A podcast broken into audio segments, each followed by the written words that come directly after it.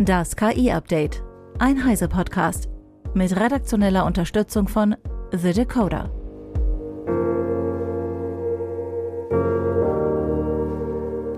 Hallo, ich bin Isabel Grünewald und dies ist unser Deep Dive zum Wochenende. Der Arbeitsmarkt befindet sich im Wandel. Tätigkeiten, die wir bis vor kurzem noch für absolut menschlich gehalten haben, können heute von generativer KI erledigt werden. Texten, malen, Musik komponieren, Filme erstellen, programmieren. All das kann KI von Monat zu Monat besser. Aber kann sie es tatsächlich besser als ein Mensch? Und werden jetzt all die kreativen Köpfe arbeitslos? Darüber spreche ich heute mit meiner Kollegin Dorothee Wiegand von der CT. Hallo Dorothee. Hallo Isabel. Früher waren es ja in erster Linie Menschen im produzierenden Gewerbe, die Sorgen mach sich machen mussten, dass ihr Job durch irgendwelche Roboter übernommen wird. Und heute sind es die Akademiker, die vor der generativen KI zittern. Ist diese Sorge so ein bisschen berechtigt? Ja, ich glaube tatsächlich, es ist noch ein bisschen früh, um diese Frage wirklich fundiert zu beantworten. Aber natürlich haben viele äh, Arbeitsmarktexperten sich mit der Frage schon beschäftigt und es gibt auch schon eine ganze Reihe von Studien, äh, insbesondere äh, amerikanische Studien, die also zum Teil ja sehr äh, aufregende Zahlen äh, enthalten. Das ist zum Beispiel eine Studie, die interessanterweise unter Beteiligung von OpenAI entstanden ist, also dem Anbieter von ChatGPT. Da ist die Rede von 80 Prozent der Arbeitsplätze, die in irgendeiner Weise betroffen sind, die jetzt nicht alle wegfallen, aber die, die also Veränderungen erfahren werden. Eine andere das ist ja eine ganze Menge.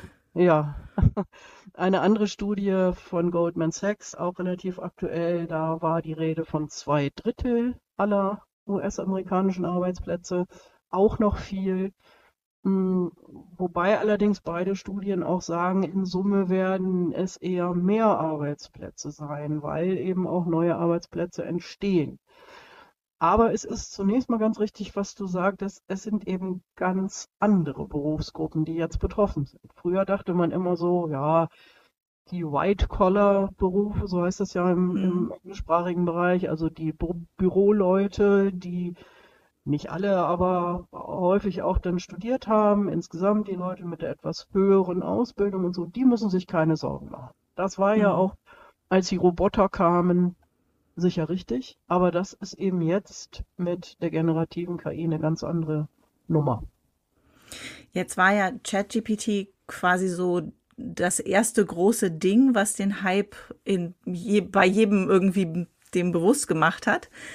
Ähm, und wir haben in den vergangenen Wochen schon immer mal wieder in den Deep Dives darüber gesprochen, dass äh, ChatGPT und ähnliche Sprachmodelle vieles schon ganz gut können. Worauf müssen sich denn Personen, die gerade mit Text arbeiten, was diese Sprachmodelle ja eben auch tun, in Zukunft einstellen? Lohnt es sich da zum Beispiel noch überhaupt in die Werbung zu gehen, wenn ein Chatbot so eine Werbetexte in 0, nichts einfach so ausspucken kann? Ja, äh, also zum einen würde ich mal ein kleines Fragezeichen dran machen, dass das alles im November 2022 angefangen hat. Hm. Ähm, ich finde, das hat sich langsam angekündigt, über Jahre eigentlich.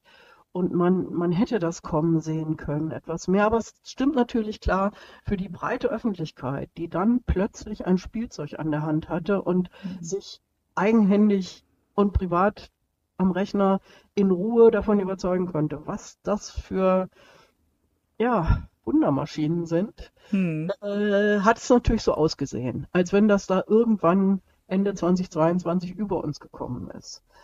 Mm. Und richtig, ja, die Dinger sind gut mit Sprache, mit Texten.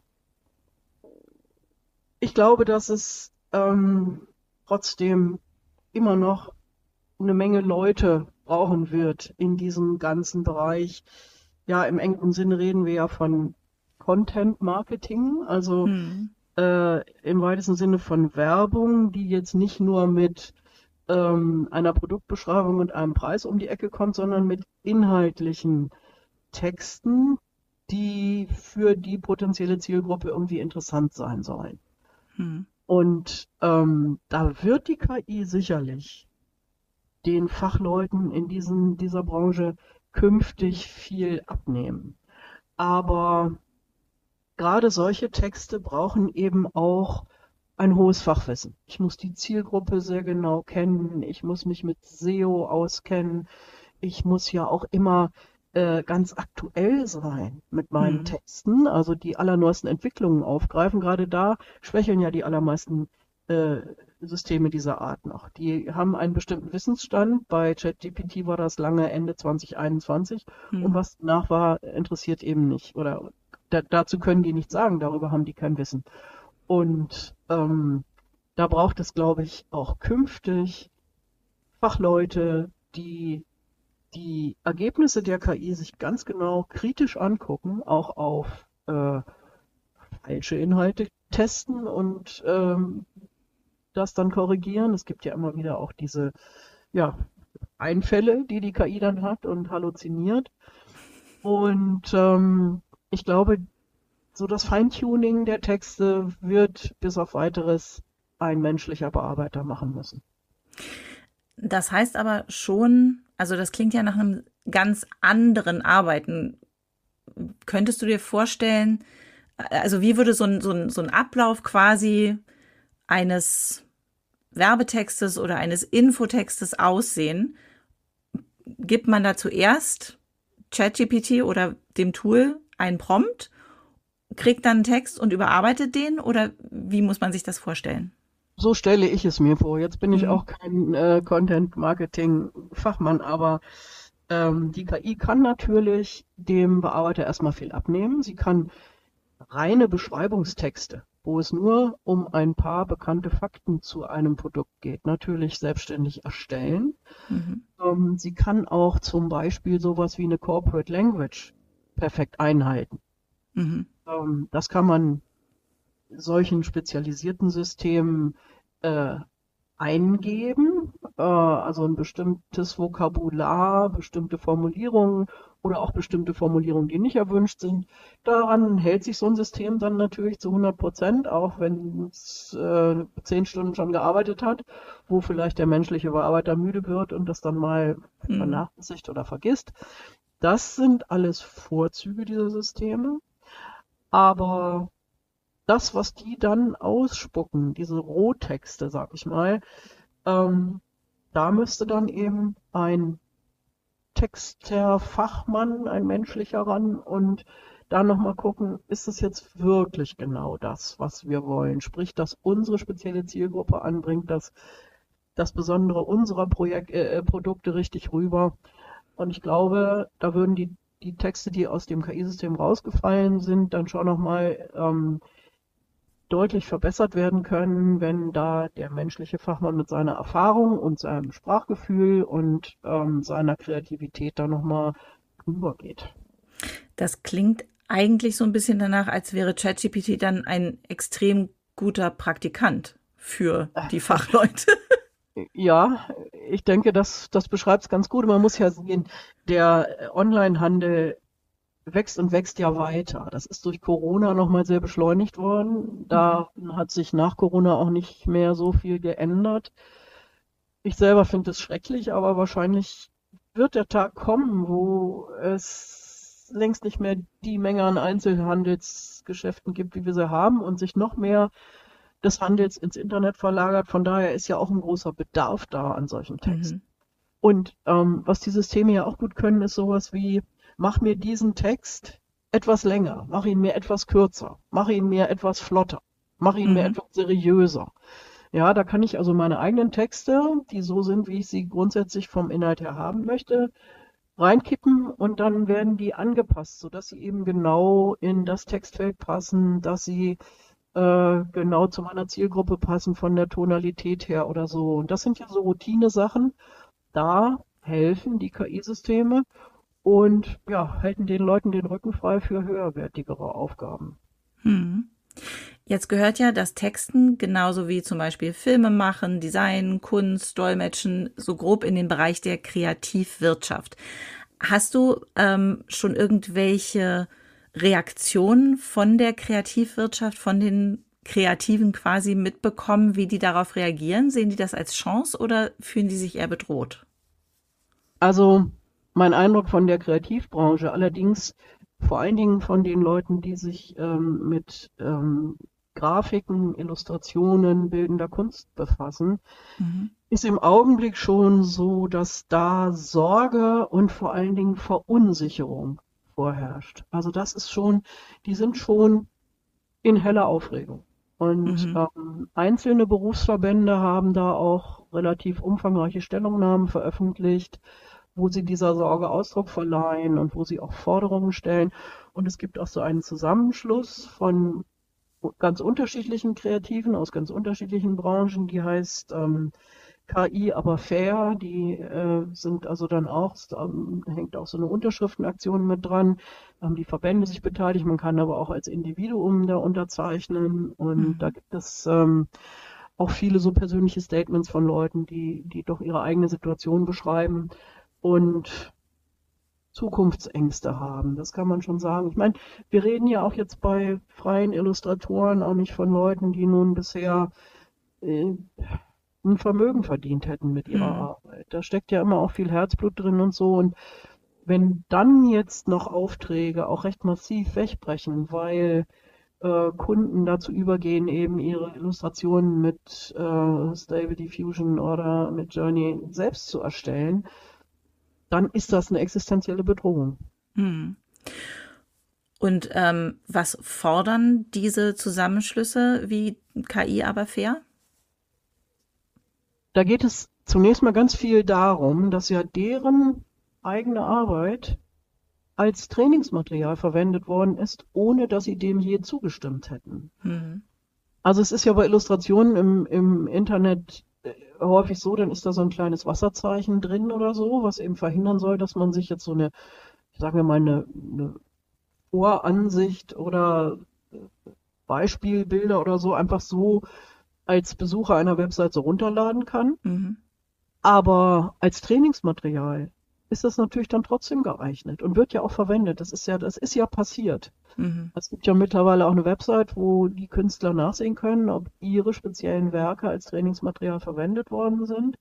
Und da wünschen sich ähm, die Berufsverbände mindestens eine Opt-out-Regelung, also dass man eben sagen kann, hier sind meine persönlichen Werte und ich sage mal gleich, die sollen bitte nicht zum Training verwendet werden, lieber aber noch eine Opt-in Regelung. Also das heißt, grundsätzlich darf mal gar nichts verwendet werden und nur wenn die explizite Zustimmung des jeweiligen Künstlers vorliegt, dann können Anbieter von KI-Systemen dieses Material zum Training nehmen. Dann sähe die mhm. Situation mhm. schon mal ganz anders aus. Ich meine, wir kennen das alle. Man kann sagen, zeichne mir ein, ein Ölgemälde von meinem Dackel im Stil von Van Gogh oder so. Und dann mhm. gibt es ein Bild, was aussieht wie von Van Gogh und wir finden das alle ganz faszinierend. Nur, wenn man das mit einem lebenden Künstler macht, der von seinen eigenen Werken, die er im Original verkaufen möchte, eben lebt, dann ist es eine ganz andere Situation. Hm. Und dann, dann wird das richtig ähm, schwierig. Aber gerade in dem Bereich hat man ja so ein bisschen das Gefühl, das Kind ist schon in den Brunnen gefallen, weil die Systeme da draußen sind, trainiert sind, ähm, die Firmen mit den Daten, mit denen sie trainiert haben, sehr zurückhaltend umgehen. Und das ja kaum noch nachzuvollziehen ist, welche Bilder da in das Training mit eingeflossen sind, oder? Das stimmt. Also äh, ich äh, fürchte auch, dass man nicht sagen können wird, äh, so meine Bilder sind offensichtlich verwendet worden und ich möchte, dass jetzt alle Spuren meiner Bilder in sämtlichen KI-Systemen dieser Welt gelöscht werden. Das wird nicht hm. gehen. Ähm, dann muss äh, vermutlich auch der Künstler erstmal nachweisen, äh, dass es in diesem speziellen KI-System äh, irgendwie drinsteckt sozusagen. Mhm. Das, also da sehe ich auch große Schwierigkeiten. Ich glaube, was den Initiatoren dieser Initiative KI aber fair auch wichtig ist, ist, dass die breite Öffentlichkeit auf dieses Thema aufmerksam wird mhm. und sich vielleicht auch jeder Einzelne, zumindest jeder Kunstinteressierte oder auch Sammler oder so, auch mal fragt, wie viel ist es mir denn wert, dass ich da mhm. ein Bild an der Wand hängen habe, von dem ich weiß, das hat der und der Künstler eigenhändig mit echten Farben und echten Pinseln auf diese Leinwand bemalt. Äh, und nicht, dass man eben sagt, ja, ich habe da was hängen, das sieht so aus wie. Das finde ich auch mhm. ganz schön. Ist doch cool. Ne? Also wir müssen uns als Gesellschaft fragen, was ist uns denn Kunst wert, zum Beispiel. Das hm. muss man sich jetzt neu fragen, weil die Situation neu ist. Jetzt sind Künstler in der Bilderkunst ja nicht die einzigen, die betroffen sind, sondern auch die Kunstschaffenden oder Sprecher oder ähm, Filmemacher oder so in anderen Bereichen, Dolmetscher. Wie wirkt sich das da auf? Ja, das ist äh, richtig. Und die Branchen, die du jetzt genannt hast, das sind auch die, die im Grunde schon seit einigen Jahren oder auch seit vielen Jahren sich mit diesem Thema auseinandersetzen. Ich muss sagen, ich habe viel gelernt über die Kreativwirtschaft bei der Recherche zu dem letzten langen Artikel. Mir war gar nicht klar, was für ein großer Bereich das ist. Wir reden von 1,8 Millionen Menschen, die in diesem Bereich tätig sind. Und wir reden tatsächlich, es gibt so einen Bericht des Bundeswirtschaftsministeriums jedes Jahr über die Bruttowertschöpfung da ist diese Branche auf Platz zwei.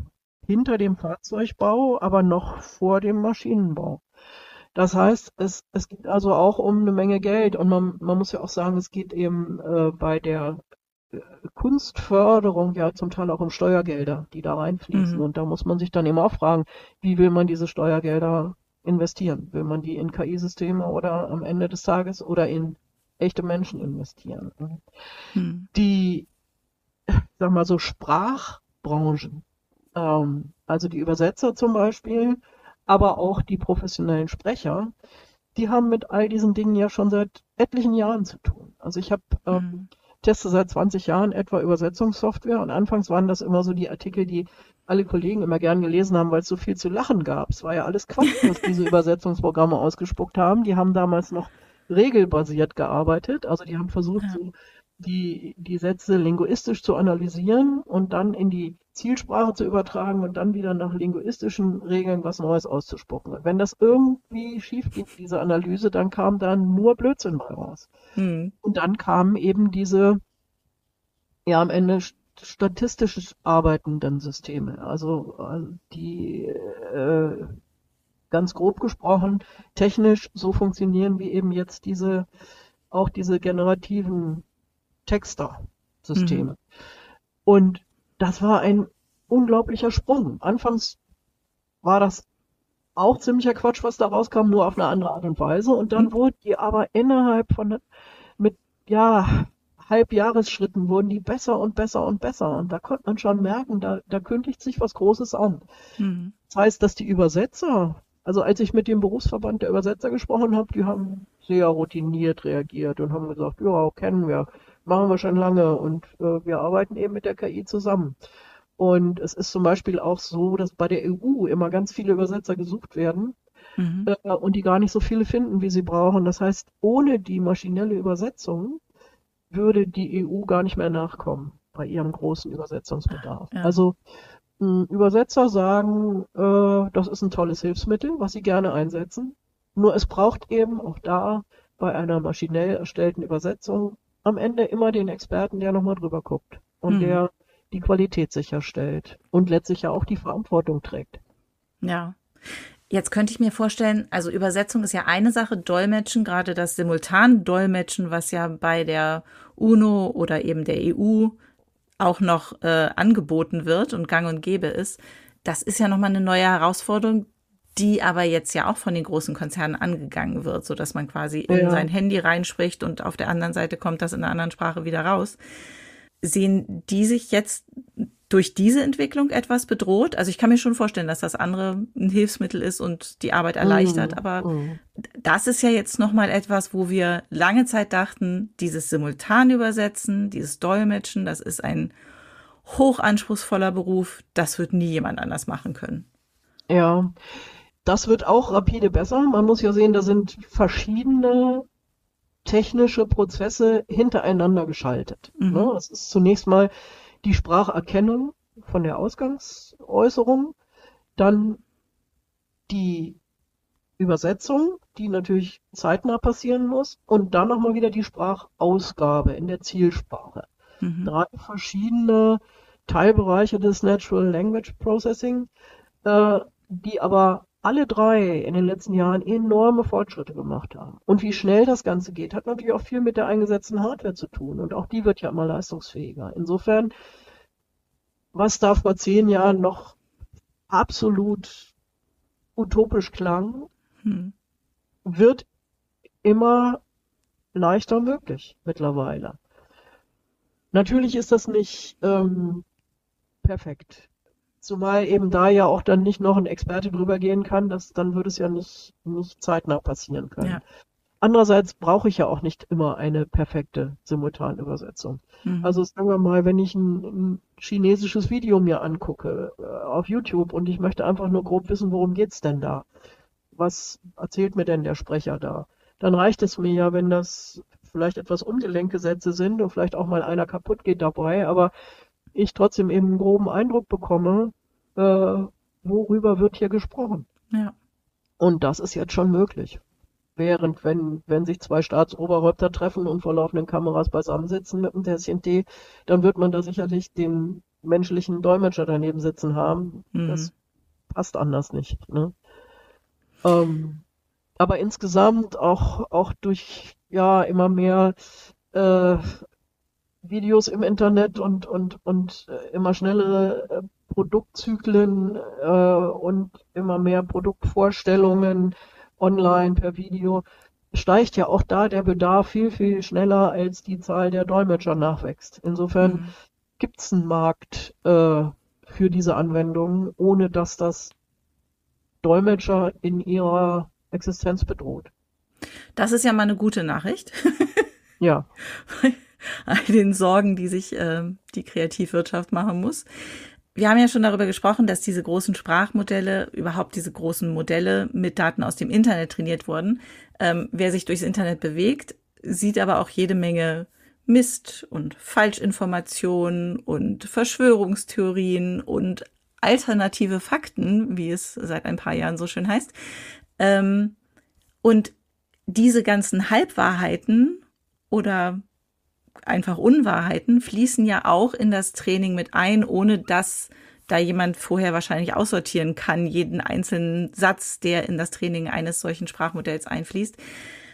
Wie viel Potenzial für menschliche Arbeit liegt denn allein in der Korrektur all der falschen Dinge, die so eine KI ausspucken kann? Ja, äh, also ich, ich arbeite jetzt nicht bei einem KI-Anbieter, der der generative KI herstellt. Ich weiß nicht genau, wie das mit dem Training abläuft. Mhm. Ich hätte die Hoffnung, dass man doch äh, eine grobe Auswahl treffen kann. Also ich meine, wir wissen ja, dass die gesamte Wikipedia eingeflossen ist, zum Beispiel bei ChatGPT. Ähm, auch da gibt es vereinzelt falsche Informationen, aber mhm. äh, es gibt da ja auch schon einen ambitionierten Qualitätssicherungsprozess. Hm, ich würde hoffen, dass nicht der gesamte Inhalt von irgendwelchen äh, Verschwörungstheoretiker-Foren äh, ungefiltert in, in das Training von so einer KI einfließt. Äh, trotzdem hast du natürlich recht, die Gefahr besteht, dass auf diesem Weg in, während des Trainings, ähm, sag mal so, die KI zu falschen Überzeugungen gelangt. Es hat ja auch schon diese Experimente gegeben, zum Beispiel als äh, das ChatGPT ganz neu in Bing, in Microsofts äh, Suchmaschine integriert war, dass einzelne Tester, die das ja darauf angelegt haben, dann auch, also die zu sehr äh, kruden, rassistischen, äh, weiß ich nicht, äh, frauenfeindlichen, sonst wie politisch anstößigen Äußerungen ähm, treiben konnten durch immer mhm. wieder Nachfragen und Nachbohren und das Formulieren sehr gezielter Prompts. Ähm, trotzdem glaube ich, ist eine mindestens ebenso große Gefahr sind, sind wirklich diese Erfindungen der KI. Also ich, ich war mhm. einmal echt schockiert, als ich mir irgendwie sowas ja tendenziell eher wissenschaftlich angehauchtes habe ausgeben lassen. Und das war also, das klang hochwissenschaftlich war, in diesem typischen, etwas verstaubten, ähm, mit viel Passivsätzen durchsetzten Deutsch formuliert, wie man das so an der Hochschule lernt. Und ähm, das endete dann mit einer ganzen Reihe von tollen äh, Literaturangaben zu äh, Aufsätzen in Fachjournalen und Büchern und so weiter. Und vieles davon gab es nicht. Also, Aber wie kommen die denn darauf? Also wie naja, kommt die KI? Die KI lernt, äh, ein wissenschaftlicher Text endet meistens mit einer Literaturliste. Und eine mhm. Literaturliste besteht aus, aus äh, Angaben in einem bestimmten Format. Das ist dann immer äh, ein menschlicher Name, äh, gefolgt von einem Titel, gefolgt von einem, einem, einem Verlag, gefolgt von einer Ortsangabe und einer Jahreszahl. Und dann manchmal steht mhm. da noch ISBN und dann eine so und so vielstellige Nummer. Das kann ich auch, sagt sich dann ChatGPT und schreibt einen Namen, Komma, irgendeinen Titel, Komma, irgendeinen Verlag. Und das sieht super aus. Und solche Dinge ähm, finde ich ganz schlimm. Und die sind natürlich auch eine noch größere Herausforderung für jemanden, der das dann nachträglich sich anschaut und auf äh, Richtigkeit prüfen soll. Hm. Da muss man im Grunde jedem Satz misstrauen.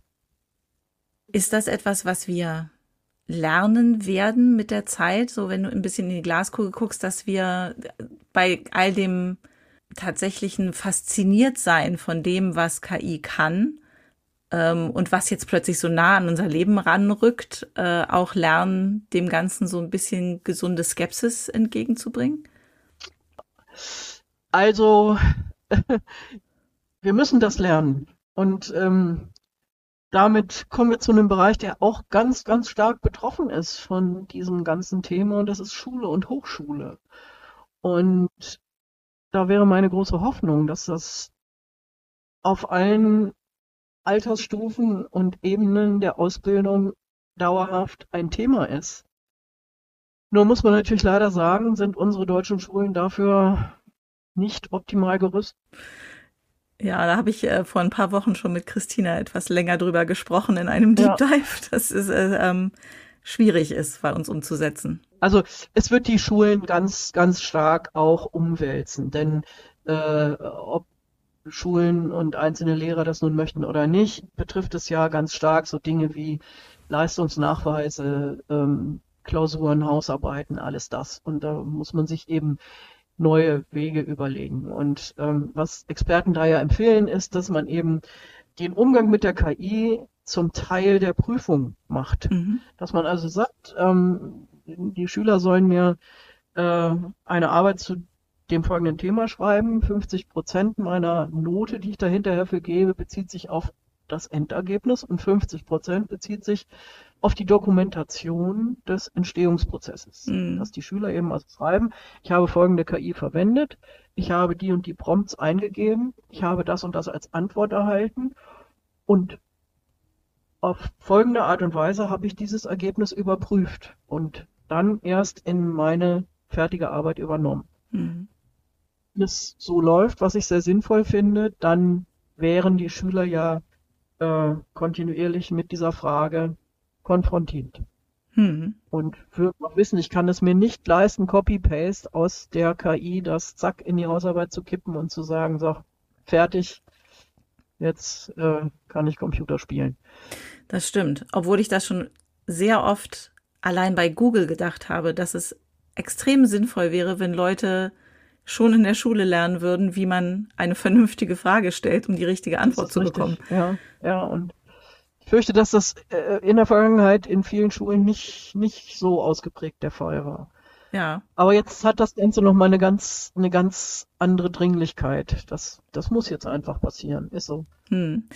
Was uns zu einem anderen Punkt bringt, ein komplett neuer Berufszweig, der sich ja irgendwie aufzutun scheint, ist, ähm, und der Name, der immer wieder auftaucht, ist Prompt Engineer.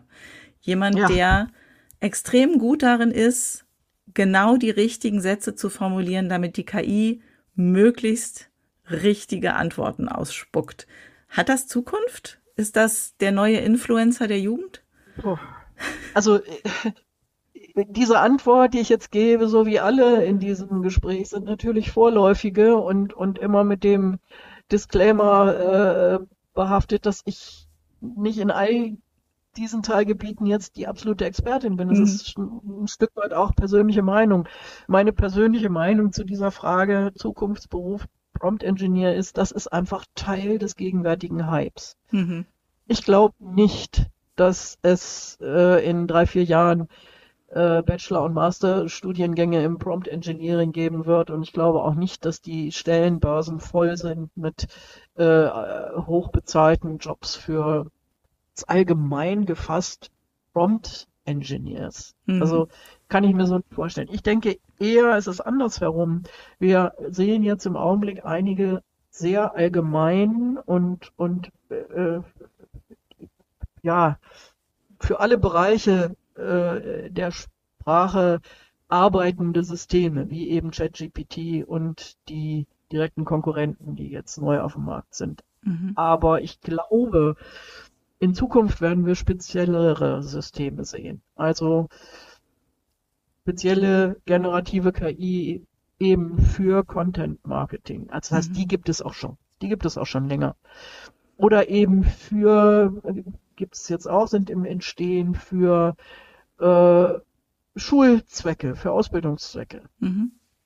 Oder noch viel spezieller, weiß ich nicht, für Museen, äh, die ihre Exponate beschriften wollen oder so.